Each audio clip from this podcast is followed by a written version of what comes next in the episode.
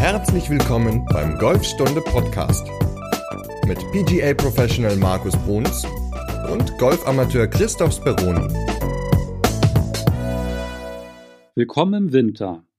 Heute geht es um Nässe, Matsch, Kälte und Wind. Und zwar Tipps, wenn man im Winter auf die Runde geht. Moin Markus. Ach ja, und Folge 48 vom Golfstunde Podcast. Habe ich ganz vergessen, die Zahl. Moin Markus.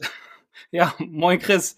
Ja, Folge 48 schon. Cool. Fast ein Jahr sind wir jetzt dabei. Und ähm, ja, jetzt geht's wie gesagt, so ein bisschen auf den Winter zu. Beziehungsweise wir stecken ja schon drin. Hier in Bremen war es heute Morgen recht kalt. Und ich hatte am Wochenende bei einigen ähm, Leuten in den sozialen Medien gesehen, dass auch schon die Plätze ordentlich Frost hatten. Heute Morgen hatte einer sogar gepostet, dass der Platz erst um 12 Uhr öffnet, wenn die Sonne ein bisschen höher steht, weil zu viel Frost im Boden ist. Also wir nähern uns, glaube ich, mit großen Schritten der richtig schön kalten Jahreszeit. Ja, und du warst ja auch schon ein bisschen angeschlagen jetzt, ne? Ja, ich habe jetzt fast sechs Tage flach gelegen, hatte kein Corona, ähm, war einfach, ich sag mal, müde, erschöpft und, und ein bisschen platt und Kopfschmerzen. Und, naja, also das ist so einmal im Jahr kommt sowas ja bei mir leider vor durch die durch die Arbeit, dann ist irgendwann so ein Erschöpfungsmodus da und dann sagt der Körper so, jetzt brauche ich mal eine Pause, um wieder meine Akkus aufzuladen. Und das war jetzt der Fall und deswegen war ich die letzten sechs Tage zu Hause und konnte mich jetzt schön auf diese Folge vorbereiten, über die wir ja eine Sprachnachricht von dem Rainer bekommen haben, der sich ja gewünscht hat, dass wir mal darüber sprechen, wie man so bei schlechtem Wetter sich verhält, beziehungsweise wie man da oder was man da machen kann oder auch bei kaltem Wetter oder bei Wind. Und äh, ja, da haben wir einiges vorbereitet. Genau, und bevor wir damit loslegen, zeitgleich mit der Veröffentlichung dieser Folge geht ja auch wieder ein neues Video mit dir online. Richtig, genau. Denn ich habe wieder einen Launch-Monitor getestet. Und diesmal habe ich den Mivo von Flightscope ausprobiert. Und ja, zum Wochenende hin, wenn diese Folge dann am Freitag online geht, geht dann auch das Video auf YouTube online.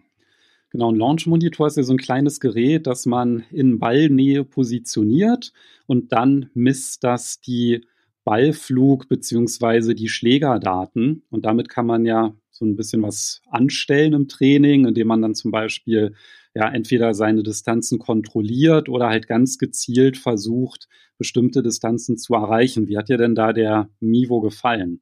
Äh, ja, also ich habe ja daneben, also ich persönlich benutze im Unterricht einen, einen großen Flightscope, nenne ich ihn, den XI Plus, vor allem zum Fitting und gerade auch in der dunklen Jahreszeit, wenn es früh dunkel wird, dass man den Beiflug verfolgen kann und anhand von den ganzen Parametern ja, daran arbeiten kann, den Eintreffwinkel zum Beispiel zu verbessern oder die Spin Rate.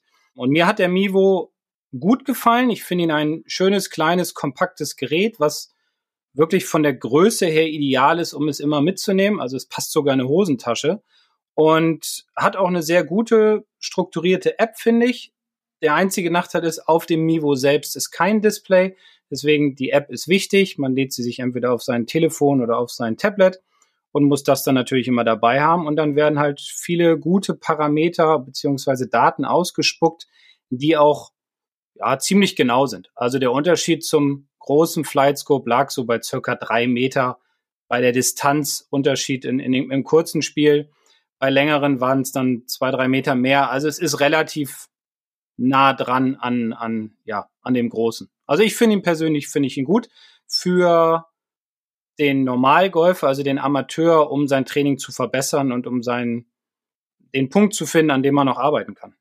Der ist ja wirklich erstaunlich klein. Ne? Der ist wirklich, glaube ich, so von den Maßen ungefähr so, so groß wie ein Smartphone, natürlich ein bisschen dicker, aber das ist halt wirklich der, wie du es gesagt hast, der passt in die Hosentasche und dementsprechend kann man den halt auch ganz gut auf dem Platz benutzen, indem man einfach den hinteren Ball stellt, um mal zu schauen, wie sind denn so meine Schwungdaten, ja, wenn ich mal auf der Runde bin und nicht nur auf der Range.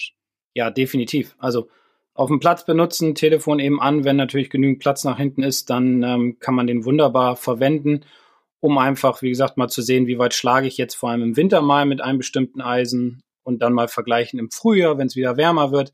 Also ja, dafür ist er ideal geeignet. Oder man kann ihn natürlich auch zu Hause indoor benutzen. Da muss man allerdings einen Abstand von circa drei bis vier Meter zu dem Netz haben, also von dem Ball bis zum Netz, damit der Mivo das auch misst. Und nach hinten muss der, glaube ich, so anderthalb bis zwei Meter stehen, ne? Ja, genau. Anderthalb, zwei Meter. Zwei Meter habe ich gemacht, das war völlig in Ordnung. Da nimmt er auch dann die Wedges und die langen Schläge nimmt er dann wunderbar auf. Wie viel kostet dein großer äh, Flight Scope, den du hast, der professionelle? Der lag bei siebeneinhalb. Siebeneinhalbtausend, ja. Der ja. Mivo, der kostet ja 650, kriegt man den in Deutschland. In den USA kostet der sogar nur 500 Dollar. Na ja, klar, wenn der halt importiert wird, dann mit Zoll und so weiter, kriegt man den halt bei deutschen Händlern dann für 650 ungefähr. Das ist schon ein ganz gutes Preis-Leistungs-Verhältnis, ne? zumal der ja sogar den Spin misst.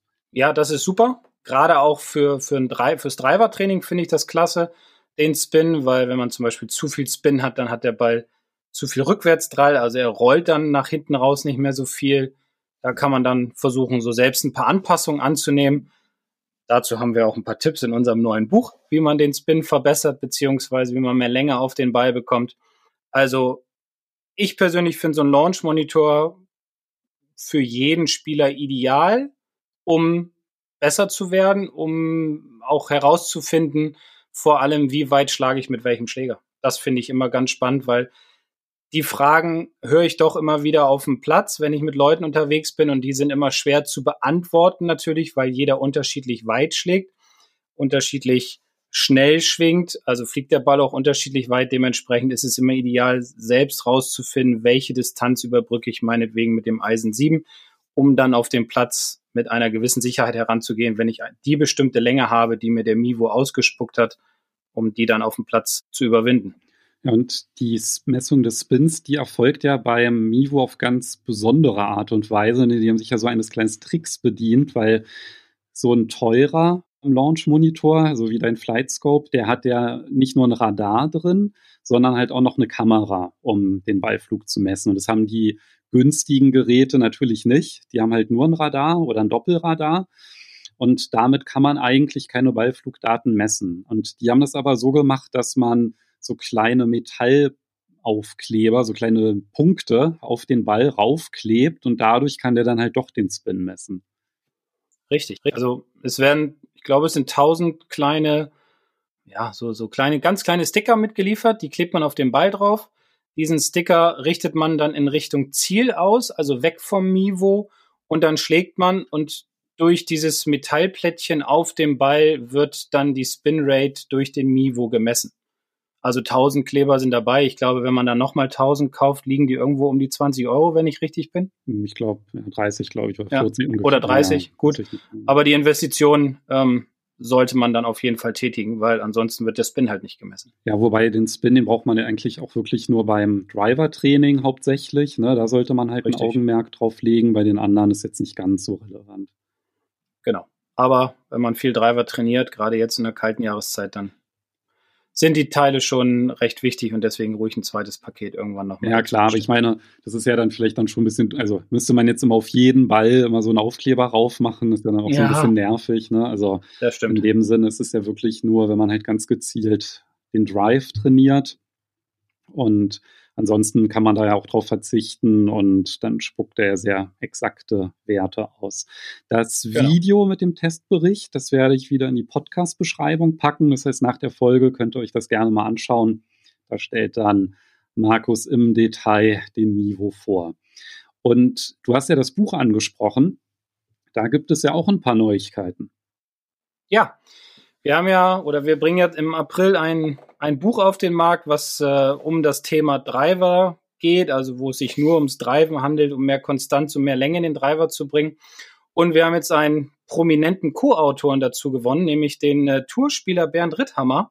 Und darüber freue ich mich ganz besonders, dass er sich äh, ja die Zeit genommen hat, um ein Thema beizusteuern, nämlich einen Tipp oder einen Trick, wie er seine Drives schlägt, beziehungsweise wie ihr durch seine Tipps die Drives noch verbessern könnt. Genau, wir haben uns nämlich überlegt, dass in dem Buch nicht nur Tipps und Tricks von Markus drin sind. Also du machst es ja sehr systematisch, ne, richtig mit Trainingsplan und so weiter. Und dann hatten wir uns halt überlegt, dass wir dann halt noch so für ganz spezielle Aspekte beim Driven noch ein paar prominente Tipps einholen. Und das ist natürlich toll, dass der Bernd dazu gesagt hat. Genau, freue ich mich sehr. Vielen Dank, falls du das jetzt hörst. Ja, nun kommen wir zum eigentlichen Thema unserer Folge, nämlich den Winter. Und ich würde vorschlagen, da hören wir uns am besten nochmal die Nachricht vom Rainer nochmal an. Hallo Christoph und Markus. Ich wohne und spiele Golf in der Nähe von Pferden an der Aller. Als Vorschlag für einen weiteren Podcast würde ich gerne Tipps zum Spielen bei winterlicher Witterung wie Frost, Schnee, Regen, Matsch und Wind von euch gerne hören. Macht weiter so. Aus meiner Sicht ist euer Podcast einmalig. Ja, Rainer, vielen lieben Dank für deine Frage. Und wir hatten uns ja in der letzten Folge dazu entschlossen, deiner Frage eine ganze Folge zu spendieren. Und dann würde ich sagen, Markus, dann legen wir mal los. Was sind denn so deine besten Tipps für das Spielen im Winter? Naja, also da gibt es ja einige. Also ganz wichtig ist natürlich immer, sich richtig vorzubereiten. Also im Winter kann ja jedes Wetter während so einer Runde entstehen. Also es kann kalt sein, es kann windig sein, es kann auch mal wärmer werden über den Tag oder es kann sogar auch regnen. Also dementsprechend sollte man auf alles gut vorbereitet sein. Und ich sag mal so, das Wichtigste finde ich immer, gerade wenn man jetzt äh, am Wochenende zum Beispiel nur spielen kann, aufgrund der Witterung, also dass es halt früher dunkel wird, beziehungsweise dass man ja auch in der Woche noch arbeitet. Also denke ich mal, dass einige arbeiten in der Woche ähm, sollte man auf jeden Fall darauf achten, dass man warme Kleidung hat.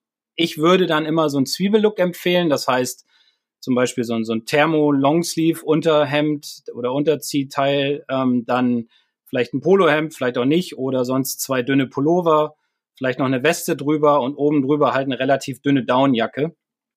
Da gibt's ja auch von verschiedenen Herstellern gute ja, gute, gute Jacken, die dann ähm, auch zwischendurch immer ausgezogen werden können, um, falls es wärmer wird, damit es nicht zu warm wird unter der ganzen, unter den ganzen Klamotten. Aber so ein Zwiebellook würde ich dann doch empfehlen. Und was ich auch immer dabei habe oder dann im Winter immer umhabe, ist so ein, so ein Buff, also diese ja, geschlossenen Halstücher, die ziehe ich mir dann immer schön über den Kopf. Die kann man dann auch so schön, falls der Wind schön kalt ist, vor, vors Gesicht so ziehen, dass die Augen noch frei sind. Also so wie so eine Maske praktisch, wie so eine Corona-Maske. Nur, dass es halt immer um den Hals ist. Und ganz wichtig, finde ich noch zwei Dinge. Einmal eine Mütze, eine Pudelmütze, weil ich glaube, 70, 80 Prozent der Wärme gehen über den Kopf weg, wenn ich richtig informiert bin. Und wenn der Kopf kalt ist, dann ist der Körper natürlich auch kalt. Dementsprechend, wenn man eine Mütze auf hat, bleibt der Kopf kalt, äh, Kopf warm und auch die Ohren bleiben warm. Und was ich immer mache, ist, ich habe so schöne dicke Golfhandschuhe. Also es sind so Fäustlinge. Damit kann man keinen Ball schlagen aber zwischen den einzelnen Schlägen ziehe ich die dann natürlich immer an und beim Schlagen dann logischerweise wieder aus. Und das Schöne ist, die warme Luft bleibt in dem Fäustling drin, sodass die Finger warm bleiben, um dann am Ball wieder mit warmen Händen einen guten Ball schlagen zu können. Also gerade dann, wenn es kalt ist, immer würde ich den Zwiebellook empfehlen, eine Mütze, schöne Handschuhe, einen Buff über den Kopf ziehen, um einfach ja den Körper warm zu halten. Wenn man so viele Sachen anzieht, dann ist ja immer, muss man auch mal ein bisschen immer schauen ne, mit der Bewegungsfreiheit. Also da lohnt sich auf jeden Fall wirklich einfach auch Spezialkleidung zu kaufen, dass einfach die, die Wärme am Körper bleibt und man trotzdem noch so einen Bewegungsradius hat, ne? Weil wenn man, sage ich mal, einfach so ganz normale Klamotten anzieht, Winterklamotten, dann wird es dann halt schwierig immer, finde ich, dann mit dem Ausholen. Ja, ich würde vielleicht sogar auch mal in so einen Outdoor-Laden gehen und mal gucken, ob es so, also ich weiß, dass es die gibt, so, ich glaube, es ist auch Schafswolle, so, so, so Fleece-Thermo-Unterzieh-T-Shirts, dann braucht man auch nicht mehr so viel drüber ziehen. Die sind zwar relativ teuer, aber wenn Schafe draußen stehen oder also Tiere, die halt ähm, die Kälte gewohnt sind, dann kann das für uns Menschen natürlich auch ganz gut funktionieren. Ich habe da tatsächlich auch noch einen Tipp und du kannst dir ja vorstellen, der ist dann wieder ein bisschen technischer Natur. Ja, wenn du Schafswolle empfiehlst, dann empfehle ich heizbare Kleidung, die mit Akkus versorgt wird. gibt es tatsächlich, habe hab ich auch getestet. Ja? Also da gibt es zum einen für die Schuhe einiges. Also da gibt es zum Beispiel von Vulpes, die war noch mal in der Hülle der Löwen, solche Sand, nee, sind nicht Sandalen, sage ich schon, für den Winter, so Einlegesohlen für die Schuhe, die mit USB aufgeladen werden und dann wärmen die. Finde ich aber nicht ganz so gut, weil die Wärme halt wirklich nur so von unten kommt und ja, also ist auf jeden Fall ein kleiner Unterschied, hält jetzt aber nicht so lange an. Da gibt es ja auch solche Einwegsandalen. Also ich sage immer Sandalen, das gibt es doch gar nicht. Also solche Einleg Ein, äh, Einlegesohlen, die man danach dann wieder wegwirft, die warm halten. Finde ich jetzt auch aus ökologischer Sicht jetzt vielleicht nicht ganz so dolle. Und sehr zu empfehlen, also wenn es wirklich richtig kalt ist, da gibt es, glaube ich, kommen aus dem Skisport. Aus Österreich ist die Firma Lenz, heißen die. Und die haben Socken und halt auch so eine Weste. Da hat man dann so ein kleines Akkupack, das schließt man da an. Und auch bei den Socken ist es so, dass du halt wirklich, der Fuß wird rundherum warm gehalten. Und das finde ich halt so super angenehm und es hält auch eine ganze Runde an, diese Wärme. Und dann bekommt man einfach keine kalten Füße. Also das ist eigentlich immer bei mir so das Ding, immer so ähm, Zehen und Nase. Das sind eigentlich immer so die Sachen, die als erstes abfrieren, wenn ich unterwegs bin. Ich kann auch noch was zur Technik sagen. Also ich habe so einen Wärmegurt, den, kannst du auch über USB dann aufladen. Der hält so sechs bis acht Stunden. Da kannst du auch verschiedene Wärmegrade einstellen. Den trage ich immer beim Unterricht. Also T-Shirt, dann diesen Gürtel und dann halt äh, Pullover drüber. Der ist sehr angenehm, der hält die Nieren warm, der hält den Rücken warm, das ist total genial. Kann man auch beim Golf spielen dann natürlich anhaben. Und es gibt auch so Taschenwärmer, die du auch über USB aufladen kannst. Die weiß ich jetzt allerdings nicht, wie die heißen. Ähm, das ist auch wunderbar. Die steckst du dann einfach in die Hosentasche. Die sind, ja, wie groß sind die? Vielleicht wie eine Zigarettenschachtel, bisschen klobiger so, aber die kann man sich wunderbar in die Hosentasche stecken. Kann man auch die Wärme regulieren und dadurch bleiben die Beine relativ schön warm. Also das ist sowas, was ich auch immer benutze, wenn ich Unterricht gebe in der kalten Jahreszeit, um einfach den Körper warm zu halten. Muss man nur aufpassen, ne? wenn man Turnier spielen sollte, was natürlich im Winter sehr unwahrscheinlich ist, und man so einen Wärmer drin hat in der Hosentasche und einen Ball reinpackt. Das darf man nämlich nicht, weil das würde ja den Ballflug positiv beeinflussen, wenn der Ball aufgeheizt ist. Aber im Umkehrschluss kann man natürlich trotzdem immer versuchen, den Ball irgendwie möglichst warm zu halten in der Hosentasche und so, dann fliegt der nämlich weiter. Ja, genau. Okay, dann steckt man den Ball in die eine Hosentasche oder in die Jackentasche, wenn man dann noch eine Jacke anhat. Also ich glaube aber, wir spielen ja keine Turniere im Winter, von daher, oder zumindest keine vorgabewirksamen Turniere, von daher, ja, kann man auch mal ein Auge zudrücken. genau, und bei Wintergrüns ist ja eh dann nicht vorgabewirksam. Eh egal, genau. Ja, aber wenn man natürlich jetzt sich dann angezogen hat, dann fährt man ja zum Platz oder dann geht man auf den Platz drauf und da würde ich immer empfehlen, dass man sich definitiv aufwärmt. Also, dass man so ein bisschen auf der Stelle ein bisschen tippeln, so, als wenn man so, so leicht joggen geht, als wenn man so ein bisschen laufen geht, um einfach sein, ja, sein Blut so ein bisschen in Wallung zu bringen, damit das, der Körper durchgewärmt wird, damit der, ja, sich auflockert, dann auf jeden Fall den Übungen machen, weil natürlich die Muskulatur in der kalten Jahreszeit sich sehr stark zusammenzieht. Dadurch ist natürlich auch die Flexibilität nicht so gegeben und dementsprechend könnte es aber auch ganz schnell zu Verletzungen kommen. Deswegen würde ich immer zehn Minuten auf jeden Fall vor jeder Trainingseinheit extra einplanen, um mich aufzuwärmen, weil dadurch ja, ist das Verletzungsrisiko nicht so groß und es macht einfach viel mehr Spaß, wenn der Körper ähnlich beweglich ist wie dann auch bei warmen Temperaturen.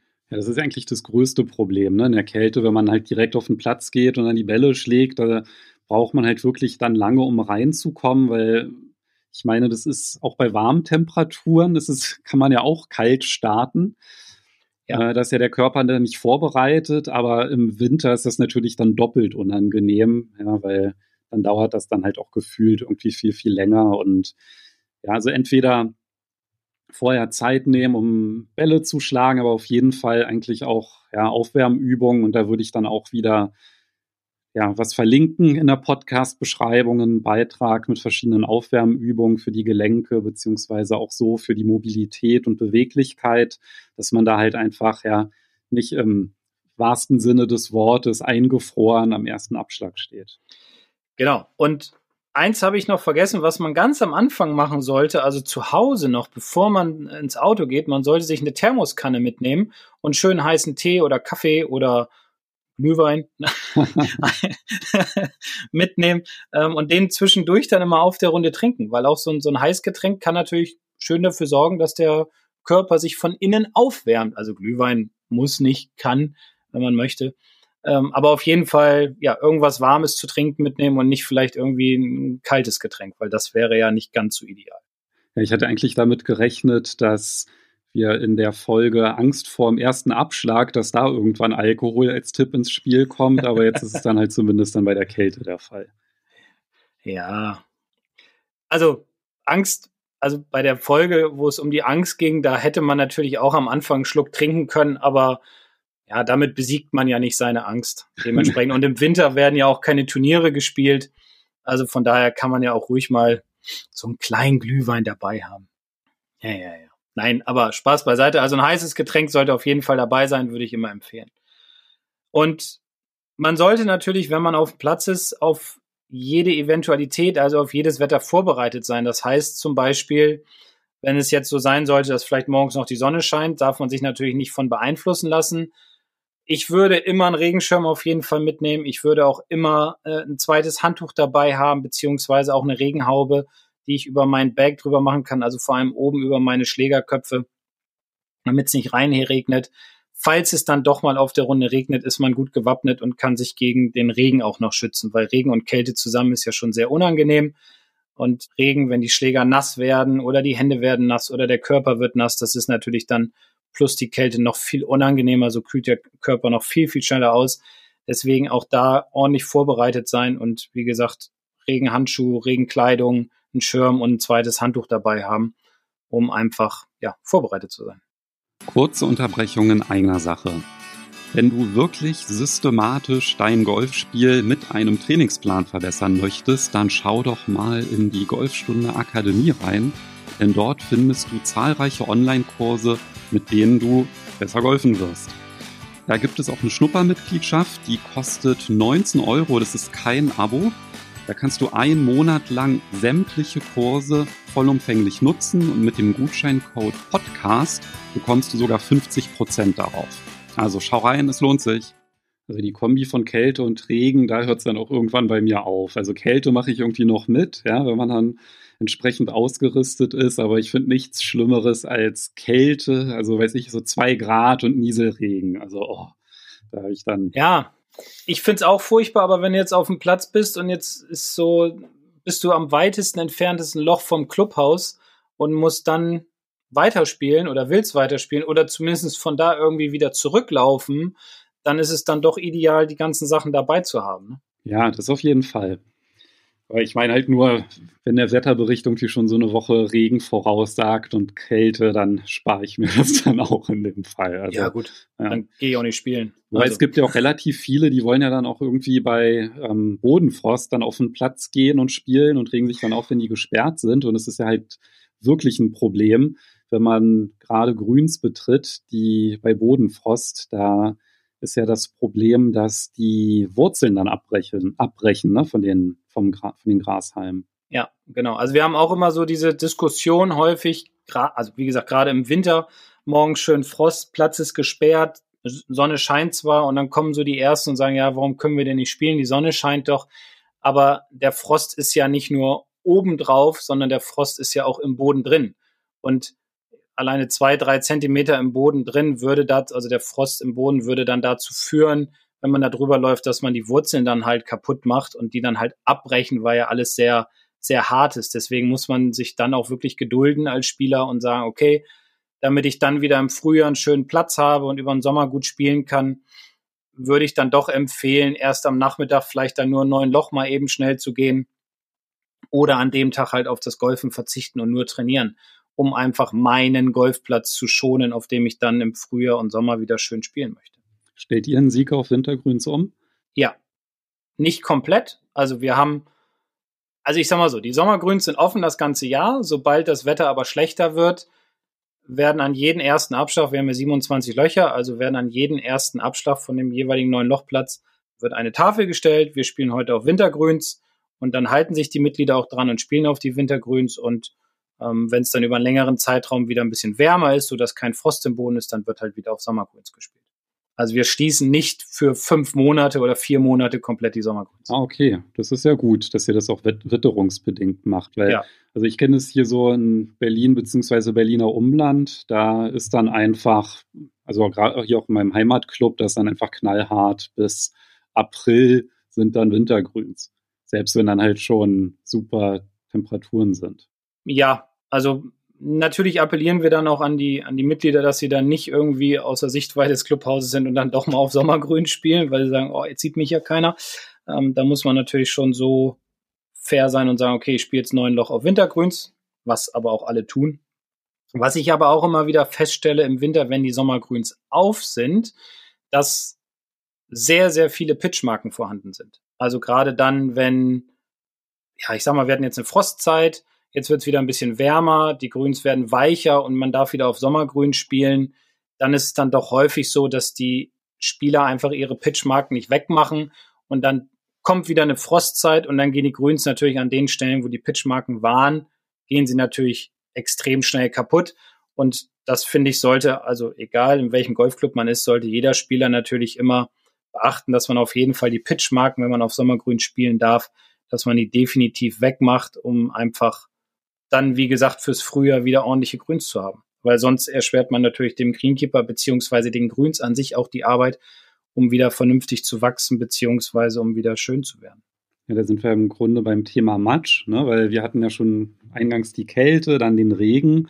Und das ist ja dann halt auch gerade bei den Grüns der Fall. Wenn der Boden einfach matschig ist, dann sind natürlich auch die Pitchmarken dann vielleicht auch ein bisschen größer als normalerweise. Genau. Und die Divots natürlich auch auf dem Platz, die sind natürlich auch größer. Also die auch immer nach Möglichkeit wieder zurücksetzen, auch wenn es, auch wenn sie nicht ganz so gut wieder anwachsen, aber trotzdem würde ich immer sagen, wir wollen unseren eigenen Platz ja pflegen also Pitchmarken bitte ausbessern und Divots auch wieder zurücksetzen. Äh, der Platz und die Greenkeeper werden es euch danken. Und was ich beim Match immer ganz wichtig finde, sind, sind eigentlich zwei Dinge. Ähm, einmal ist, handelt es sich dabei um, um mein Schuhwerk, dass man also seine Sohlen vor den Schlägen immer versucht, so sauber wie möglich zu haben, also ein bisschen abzuklopfen, weil sich doch gerade durch den Matsch sehr viel Dreck zwischen den Spikes und den Rillen unterm Schuh halt sammelt. Dementsprechend könnte man schnell wegrutschen. Äh, da würde ich dann immer empfehlen, die abzuklopfen oder mal eben zu gucken, ob da Dreck drunter ist, ab und zu mal zu säubern. Und was man natürlich auch, und das hängt natürlich jetzt wieder mit der eigenen Technik zusammen, ganz stark beachten sollte beim Matches, um einen guten Ball schlagen zu können, dass man erst den Ball und dann den Boden trifft. Und dazu hatten wir in vorherigen Folgen schon ein paar Tipps und Tricks äh, mit an die Hand gegeben, die man sich ja vielleicht nochmal anhören kann, um einfach die ideale Vorstellung zu haben, wie ich erst den Ball und dann den Boden treffe. Beziehungsweise erst den Ball und dann den Matsch. Ja, genau.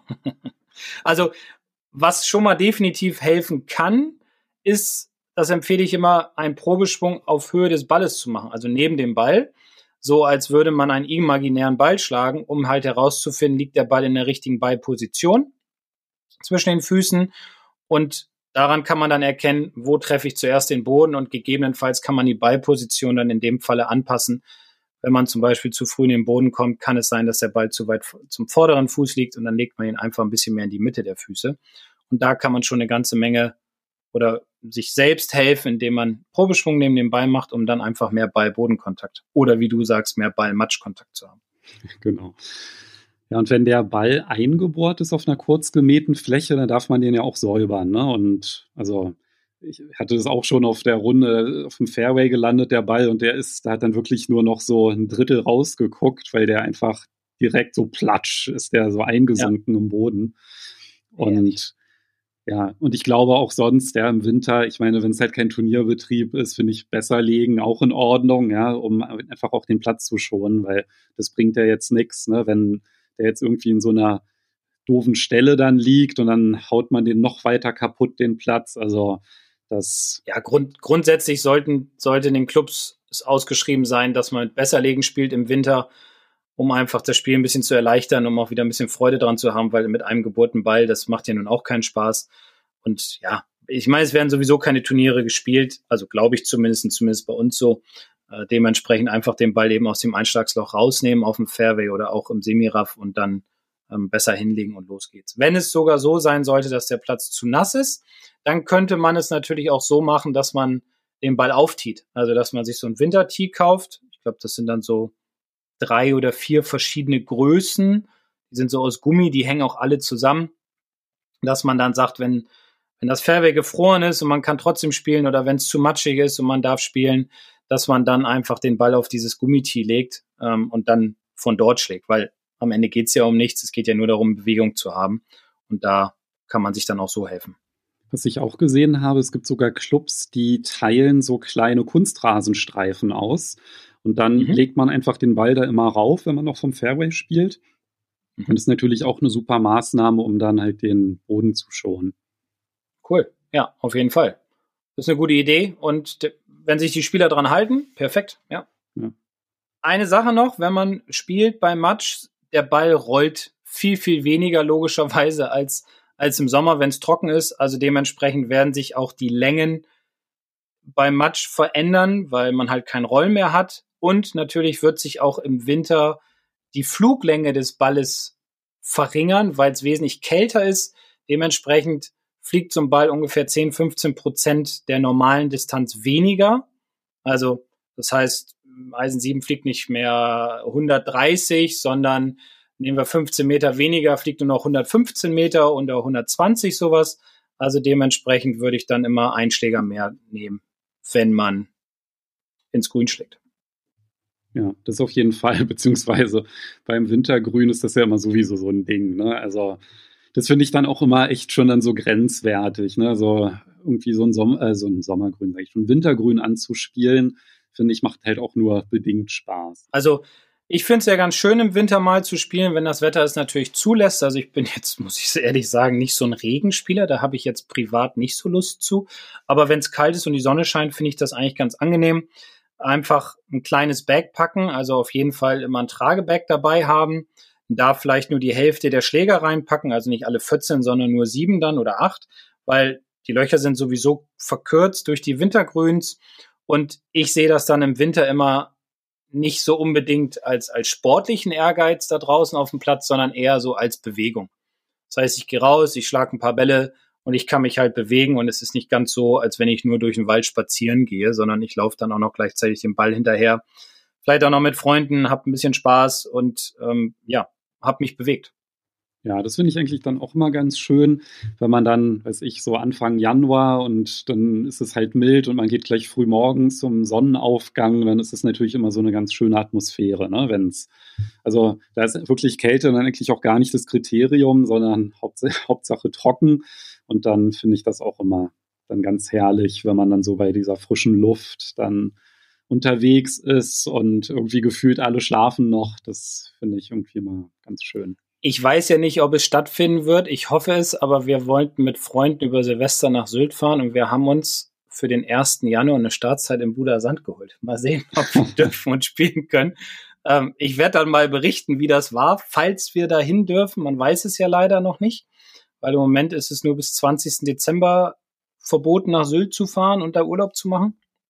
Hm, und dann kann ich ja mal berichten, wie es am 1. Januar auf Sylt, Bruder Sand äh, zu spielen ist und äh, wie das mit der Kälte war und dem Wind, der da ja sehr stark bläst. Wollte ich auch gerade sagen, da wird wahrscheinlich das Thema Wind, was wir jetzt ja noch gar nicht hatten, ist ja das letzte Winterelement, auf das wir eingehen wollten, dass der da halt besonders stark sein wird.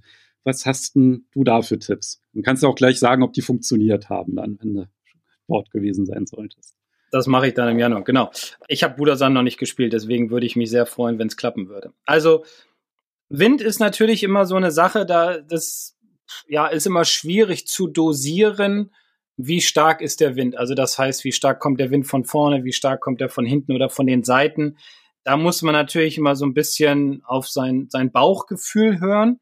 Was ich aber definitiv sagen kann, ist, wenn es zum Beispiel Gegenwind ist, würde ich nicht unbedingt empfehlen, also ich sag mal, man hat jetzt eine Distanz für sein Eisen 7 ins Grün als Beispiel und man nimmt das immer, man hat jetzt Gegenwind und sagt, ach, das schaffe ich schon, ich hau einfach mehr drauf. Oder ich versuche einen flachen Ball dahin zu schlagen oder so. Sondern ich würde dann immer empfehlen, einen Schläger mehr zu nehmen, vielleicht sogar auch zwei. Das ist natürlich mental eine große Umstellung, weil man es nicht gewohnt ist, dann vielleicht mit dem Eisen 5 diese Distanz zu überwinden.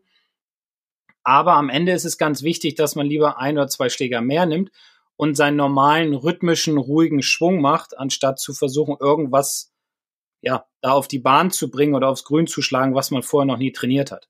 Deswegen, es gibt ja so einen schönen Leitspruch, wenn es windig ist, heißt es, when it's breezy, swing it easy. Also, das heißt, wenn es sehr windig ist, schwing ruhig, also dementsprechend ruhig ein oder zwei Schläger mehr nehmen. Genauso, wenn es sehr starker Rückenwind ist, dann auch ruhig ein oder zwei Schläger weniger nehmen. Hängt natürlich immer vom Wind drauf äh, von ab, beziehungsweise auch vom eigenen Bauchgefühl her. wenn man viele Bälle trainiert hat, also viele flache Schläge trainiert hat und man fühlt sich sehr wohl damit, kann man natürlich auch einen flachen Ball unter dem Wind hindurchschlagen, was natürlich dazu führt, dass er nach hinten raus ein bisschen mehr rollt. Also dementsprechend muss man dann auch sehen, dass man die Längen anpasst, beziehungsweise seine Schläge anpasst. Und es ist ja sogar was, das hast du ja auch erzählt, was du in deine Pre-Shot-Routine eingebaut hast. Ne? Du checkst ja jedes Mal den Wind vorm Schlag. Richtig, genau. Also jedes Mal den Wind checken. Das heißt, ich ähm, zippel immer so ein paar Grashalme irgendwo raus und, und werf die nach oben, beziehungsweise auf Waldplätzen gucke ich mir dann definitiv immer die Baumkronen an, weil es ja doch häufig so ist, dass man so einen Ball höher schlägt als ein Baum ist und dementsprechend nimmt der Wind den Baum, äh, den, den Ball dann über den Bäumen dann doch sehr, sehr mit. Also bei Rückenwind nimmt er ihn mit, bei Gegenwind äh, bringt er ihn praktisch wieder zurück. Also deswegen immer vor jedem Schlag den Wind testen und sich genau überlegen, welcher Schläger würde jetzt passen und lieber zu lang sein als zu kurz, weil die meisten Hindernisse äh, auf dem Platz sind ja häufig vor den Grüns und nicht hinter den Grüns. Beziehungsweise, wenn man auf ein Wintergrün spielt, dann ist es ja umgekehrt. Ne? Dann hast du dahinter dann den Bunker. Okay. Ja, okay. Wintergrüns, Sommergrüns, kommt ja auch immer auf den Platz drauf an, welche Plätze Wintergrüns wie bei dir da über ein halbes Jahr haben oder welche Plätze auch Sommergrüns haben wie bei uns. Dafür haben wir aber über den Winter unsere Herren- und Damenabschläge geschlossen und haben nur Blau und Orange auf. Ah, okay. Was ja ganz krass ist, es gibt ja hier den auf Berliner Boden, den Golfclub Pankow. Und die haben das mhm. ganze Jahr durch, haben die Sommergrüns und ich weiß gar nicht, wie die das machen. Die sind auch immer in einem Top-Zustand. Ja, also die, die Plätze da, die sind jetzt wirklich nicht sonderlich spektakulär. Ne? Das ist dann halt eher so, ja, also Platzarchitekt war Sepp Meyer. Jetzt will ihm jetzt nicht zu nahe treten, aber ja, ich weiß jetzt nicht, wie viele Golfplätze der schon gebaut hat, aber. Sepp Meyer, der Torhüter. Ja, genau. Ah, okay. Ähm, Alles klar. Ja, also ist jetzt nicht irgendwie so ein Platz, der in Erinnerung bleibt, sagen wir es mal so, ja, wenn du den spielst. Ja. Und die haben aber, das, der ist in so einem Top-Zustand, das gibt's gar nicht. Ja, also wirklich die anderen Plätze, die haben dann alle irgendwelche Pilze auf dem Grün und total die Probleme. Und obwohl die halt ganz lange die geschlossen haben und die in Pankow, die haben einfach das ganze Jahr über ihre Sommergrüns und die machen, glaube ich, sogar bis zum, die machen auch komplett durch Turniere. Also ganz verrückt und wow. sind echt, ne, haben einen Top-Zustand. Also ich weiß echt nicht, wie die das machen. Also scheinen sehr, sehr gute Greenkeeper und vielleicht sogar noch sehr gute Bedingungen einfach, weiß ich nicht, vom Boden her zu haben. Also. Vielleicht haben die eine Rasenheizung. ja, weiß ich nicht, glaube ich nicht. Ja. Also kann sein. Ich, ich war ja im, im August, war ich in Zürich, ähm, habe dann einen Spieler begleitet auf einem Turnier und äh, hab, fand die Grüns so geil, also richtig cool. Gut, Zürich ist natürlich auch Kohle ohne Ende und habe mich mal ein bisschen informiert und die haben tatsächlich in ihre Grüns haben die eine Heizung eingebaut. Ja, wer hat, der kann, ne? also finde ich schon krass. Vielleicht haben die es in Pankow ja auch, man weiß es ja nicht. Na, ich glaube nicht. Also. Okay, naja, gut. Also, Sepp Meier, da hätte er ja gedacht, so beim Fußball Rasenheizung packe ich die auch mal auf den Golfplatz. ja, stimmt. Ne? Ja. Also, damit die Füßchen schön warm bleiben und die Grüns ordentlich sind. Aber gut, also ich glaube, das ist ein bisschen mehr ähm, ja, was für gehobenere Plätze dann gedacht. Ja, ansonsten glaube ich für den Winter, ähm, ja, wichtig ist halt, wie gesagt, Kleidung, Funktionskleidung, Zwiebellook, aufwärmen vorher, heißes Getränk mitnehmen, so dass man auf jeden Fall warm bleibt während der Runde. Ja, vielleicht auch über technische Hilfsmittel nachdenken, wie ein Taschenwärmer oder eine, eine, eine Fußheizung, eine Schuhheizung, so eine Sohle, die beheizbar ist. Was ich aber auch ganz wichtig finde im Winter, da geht es allerdings wieder mehr so um die Pflege des Golfplatzes, ist es, also das mache ich immer, mein Golfbag tragen. Also das heißt, im Winter kommt das Tragebag definitiv raus, dann kommt auch nur die Hälfte der Schläger rein, weil wir eh auf verkürzten Löchern dann meistens spielen, dann brauche ich ja nicht alle Schläger und ich sehe den sehe das Golfspielen im Winter ja eher als Bewegung, nicht als Sport an. Und ähm, ja, durch Tragen schone ich natürlich auch den Platz, weil wenn ich mit den Trolleys über vielleicht matschigen Boden laufe und dann am nächsten Tag friert es, dann bleiben die Spuren natürlich im Boden drin. Das heißt, die frieren sich fest. Somit braucht das Gras eine längere Zeit, um sich wieder zu erholen. Deswegen würde ich im Winter einfach ein Tragebag empfehlen. Und da gibt's ja auch verschiedene, ganz viele verschiedene in allen möglichen Farben und auch in allen möglichen Gewichten. Ähm, ich zum Beispiel habe so ein Pencil-Bag, das hat nur so zwei Fächer das ist ganz leicht und ganz klein. Da passen halt auf, da passen alle Schläger rein, aber das wird dann sehr eng. Ähm, aber ich nehme ja eh nur die Hälfte mit. Von daher ist das für mich zum Beispiel ideal im Winter. Ja, so ein Bag habe ich auch extra für den Winter. Da habe ich auch mal einen Blogartikel zugeschrieben, ja, wie man sein Bag leicht halten kann vom Gewicht. Und ich habe sogar also verglichen, was sind denn so die leichtesten Golfbags, die es auf dem Markt gibt. Und all das packe ich natürlich auch dann wieder in die Podcast-Beschreibung, also auch hier zu den Socken, den beheizbaren und so weiter. Das packe ich alles rein, sodass ihr nach der Folge auf jeden Fall nochmal reinschauen könnt. Ach ja, und cool. ein Tipp ist natürlich auch noch der Ball. Ne? Also gerade ähm, ja, in der düsteren ähm, Jahreszeit, da lohnt es sich ja dann auch mit Neonbällen zu spielen, weil manchmal ist es ja wirklich schwierig, den Ball einfach vom Laub zu unterscheiden. Ja, wobei da habe ich jetzt persönlich die Erfahrung gemacht, dass man weiße Bälle am besten sieht. Ja, es kommt halt drauf an. Ja, also Finde ich jetzt. Ja, also nee, wenn man wirklich so einen strahlenden pinken äh, Neonball hat, den sieht man auf jeden Fall dann gut. Also wenn man okay. Neongelb hat oder so, das ist dann wieder so grenzwertig, ja, weil die meisten Blätter sind ja dann auch wieder gelb, das schlicht nicht so stark hervor. Genau. Oh, so einen pinken Ball. Oh, ja, das ist doch was, oder? Ob ich damit aufziehen will. Muss nicht sein. Aber gut, auch da sind die Geschmäcker verschieden, das ist auch in Ordnung. Ich bleibe bei meinem weißen Ball und dann geht's los. Für die Hartgesotten, es gibt auch Bälle mit Tarnfleck, dann hat man ein bisschen mehr Suchspaß. Es gibt, glaube ich, nichts, was es nicht gibt. Ja, dann sind wir, glaube ich, mit den Wintertipps soweit durch. Ne? Matsch, Regen, Kälte, ja. Wind, haben wir alles drüber gesprochen.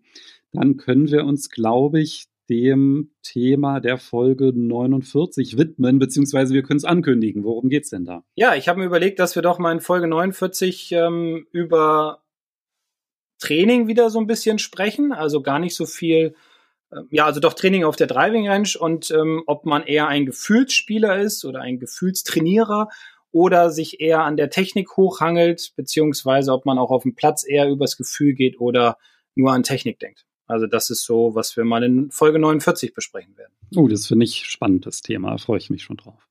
Sehr schön. Dann würde ich sagen. Bis nächste Woche, ne? Ja, hören wir uns in Folge 49 wieder und bleibt alles schön gesund und munter. Tschüss. Ciao.